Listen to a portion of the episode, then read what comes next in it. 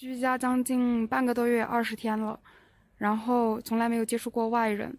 昨天晚上把头摔破了，不得不来医院做缝合，然后缝合完了之后检就是就做了核酸，三个小时就出结果，然后是阳性，然后要让你在这个医院自费自费做各种各样的血常规，几百块钱，钱不多，但是我就是想不通。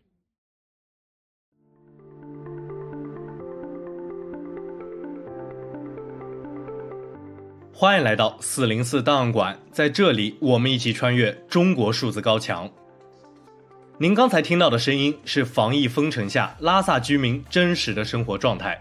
二零二二年八月七日，西藏拉萨、日喀则等地报告了四起新冠病毒感染病例，于是拉萨等城市开始逐渐采取严厉的防控措施。这是自二零二零年西藏爆发疫情以来的第二次。而这次事实上的封城一直持续到本期播客撰写的九月二十二日。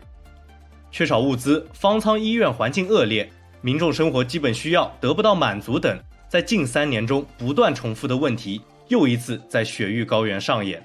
而更为糟糕的是，由于拉萨地处高原的地理位置，再加上中共对于西藏一直采取高压控制，周边地区的封控使得拉萨形成了一种孤岛效应。今天就让我们试图突破孤岛，来关注拉萨持续发生以防疫为名的人道主义灾难。一、雪域高原的悲歌，被严格控制的西藏。由于西藏处于中国边境且藏族聚集，中国当局对于拉萨的管制一直比其他省份更为严厉，尤其是在二零零八年三幺四事件之后。二零一四年，西藏人权中心就爆出拉萨公安局枪杀藏人的机密文件。文件显示，二零零八年三月拉萨事件中，超过二十名藏人被枪杀。二零一二年到二零一六年，后来在新疆制造所谓再教育营的陈全国任西藏自治区党委书记。他在西藏期间采取铁腕的方式管控西藏社会，尤其是藏人。从二零一二年开始。所有藏人都必须交出普通公民护照。二零一九年，据代表西藏流亡政府的机构西藏之声报道，拉萨出现所谓职业技术培训学校，当局要求拉萨市下属七县一区政府将各自地区的反骨农村青少年送往该校，强制实行洗脑教育。而中国官方对于此报道并没有回应。在高压统治下，西藏的藏人不断通过自焚的方式表达抗议。二零二二年二月二十五日，曾参加《中国好声音》的歌手，年仅二十五岁的采旺罗布在布达拉宫外自焚，几天后去世，而死亡时间不明。他的歌声也成为了绝唱。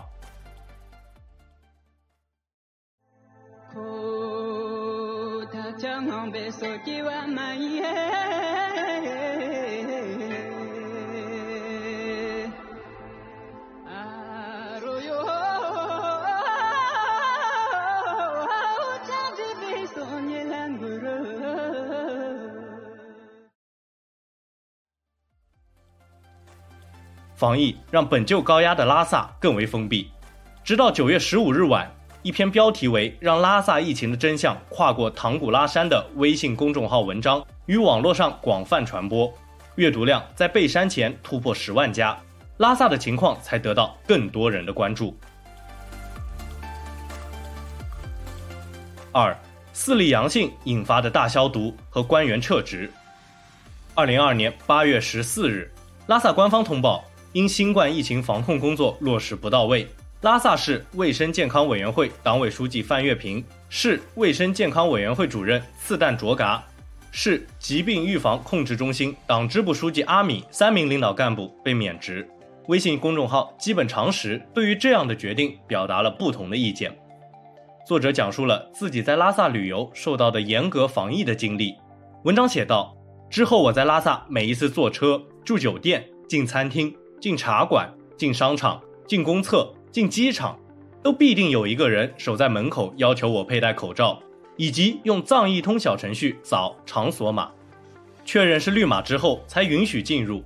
别说进布达拉宫这样的热门景区，我只是路过布达拉宫前面的广场，都需要排队过安检扫场所码。作者认为做到这样的程度，不能说是防疫不力。他追问。那还能怎么样呢？要求一座以旅游为经济支柱的城市拒绝外地游客吗？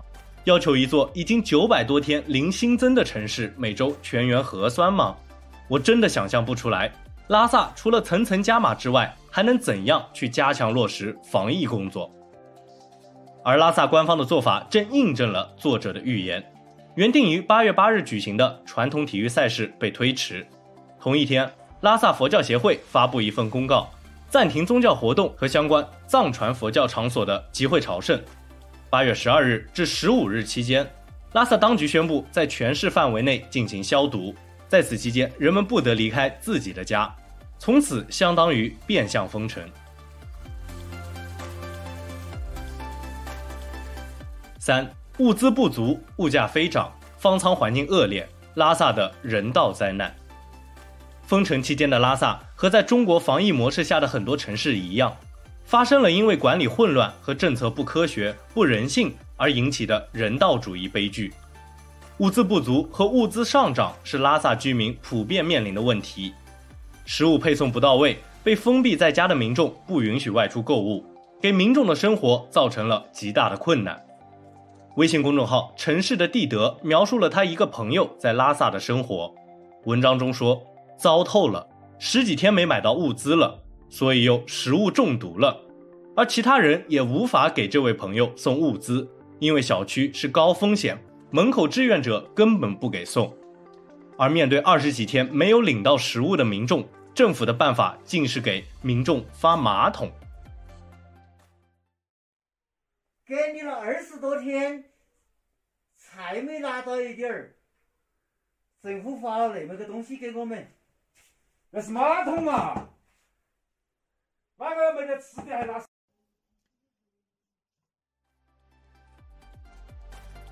有民众饿得没有办法，只能榨菜下白米饭来充饥。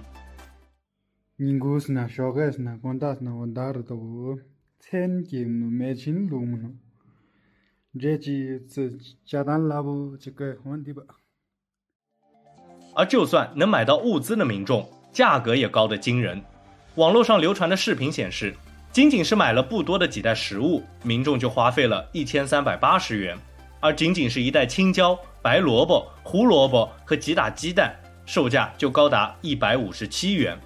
有居民感慨，还让不让人活了？这点东西，一千三百八。啥都不有，都都不求你那个再高这没有二百多钱的。你来嘛，这个退掉钱。台上指的免费，浪费。我说这是拉萨的物价，这点菜就九十九，还吃得起吗？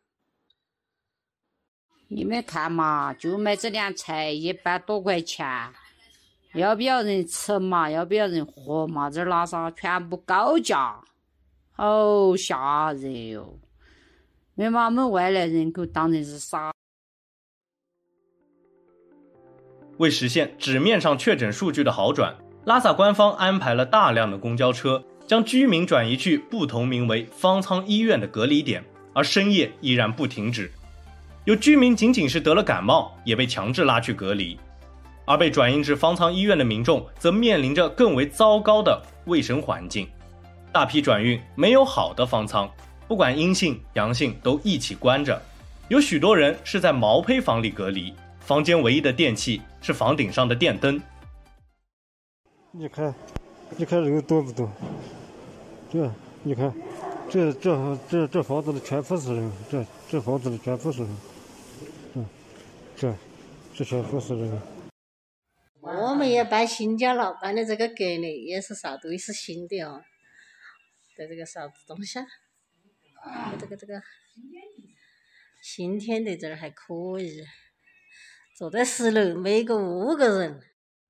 隔离点的饭菜也非常差，而管理更是混乱，时常出现大量居民无处可去的情况。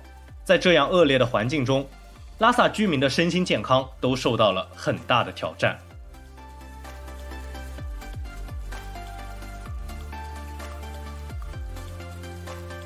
四，官方的舆论封锁、道歉和丧事喜办。拉萨居民的困难生活很长时间以来一直被忽略，直到让拉萨疫情的真相跨过唐古拉山的文章广泛传播后，才有更多相关的讲述得以关注。而应对这样的舆论，拉萨官方采取的依然是熟悉的封锁政策。与其他地方不同的是，拉萨官方对于藏人的宗教活动的打压更为严厉。代表西藏流亡政府的机构西藏之声报道，有藏传佛教僧侣因为传发达赖喇嘛等宗教领袖的法相，来祈愿疫情尽早得到缓解，而被中共当局威胁和逮捕。同时，中共当局还以散播谣言为由，对当地藏人进行逮捕、审讯。中国官方对此指控并没有进行回应。在舆论封锁之外，官方面对汹涌的民意也进行了道歉。九月十七日，拉萨副市长詹堆就疫情防控过程中存在的问题，向市民和因疫情滞留拉萨的人员公开道歉。这些问题给部分群众生产生活带来较大影响，我们诚恳接受批评。在此，我代表市政府向全市各族群众以及因疫情滞留拉萨的人员表示深深的歉意。道歉话题冲上微博热搜，而很多网民对此并不买账。有网民评论道：“道歉有用，还要法律干什么呢？”中国官方时常用民族歌舞的形式来展示少数民族地区民众生活的美好，而这次拉萨疫情中，官方也采取了同样的类似宣传手段。一段视频显示，拉萨经开区一号方舱医院，一场所谓庆祝中秋节的活动正在举行。几名身穿防护服的大白被人们围着，和着藏族歌曲跳着舞，而同样的时间段内，有拉萨市民自己背着棉被等待进入隔离点。